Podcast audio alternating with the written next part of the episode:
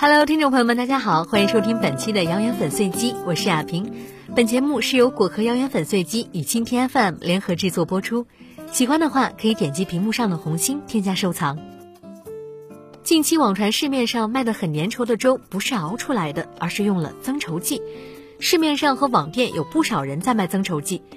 专家提醒，发现买的粥米粒稀少，但是粘稠度较高，要警惕是否是增加了增稠剂。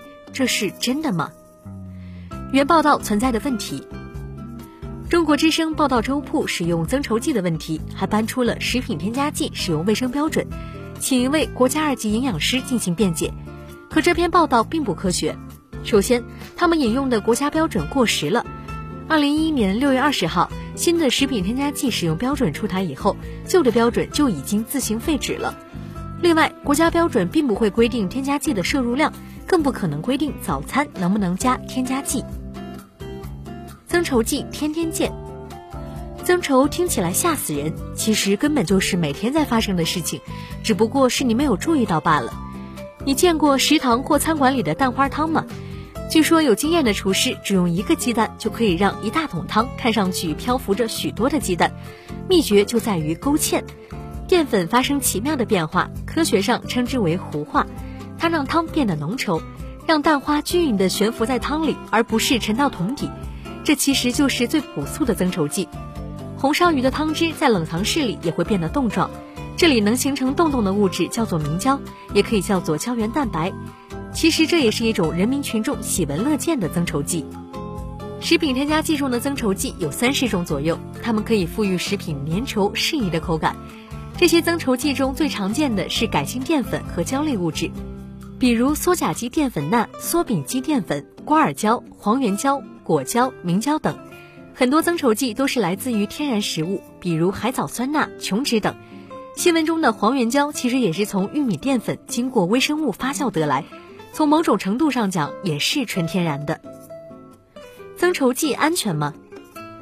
增稠剂的安全性一般来说都非常高，所以在很多食品中都没有限制其使用量，而且它们也算是膳食纤维。所谓的长期使用、超标使用会对人体有损害，基本上是那位营养师同学的臆想。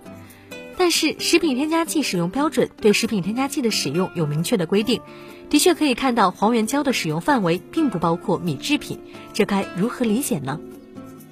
首先，粥铺卖的粥属于限时限售食品，这个用食品添加剂使用标准来规范似乎不妥，这也是目前普遍存在的争议：餐馆到底让不让使用食品添加剂呢？其实完全不让用几乎不可能，这个在国外也没有一个完美的解决方案。比如调味料就不得不用吧，要不然厨房大师傅该哭了。你可以不让他使用防腐剂，但他用的酱油里面就必须有吧。其次，一定要具体问题具体分析，看看粥铺用增稠剂的目的是什么。如果使用增稠剂是为了少放米，那可能有以次充好的嫌疑，这就违背了食品添加剂的使用原则。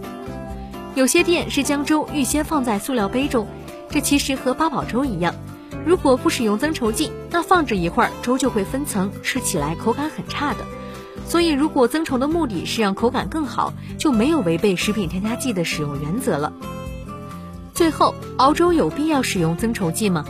广东人最爱喝粥了，小火多熬一会儿就能很粘稠，还可以少加碱面，也有很好的效果。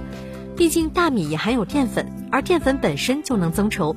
但是粥铺在客人多的时候，后厨有没有时间和耐心小火慢炖呢？有可能是为了省事儿，熬的时间不够，只好用增稠剂拔苗助长了。不过从成本效益考虑，商家就算舍不得放米，放淀粉显然是比放食品添加剂更加的方便，也是更省钱的选择。新闻报道中，里面三十五块钱才能买两斤的黄原胶，如果是买淀粉的话，可以买二十多斤呢。所以最后结论是，原报道中引用的标准早已过时了。增稠剂的安全性一般来说都非常的高，但限时限售食品能否使用增稠剂还存在争议。最后，使用淀粉即可达到增稠效果，价格更低，商贩使用的很可能就是淀粉而非增稠剂。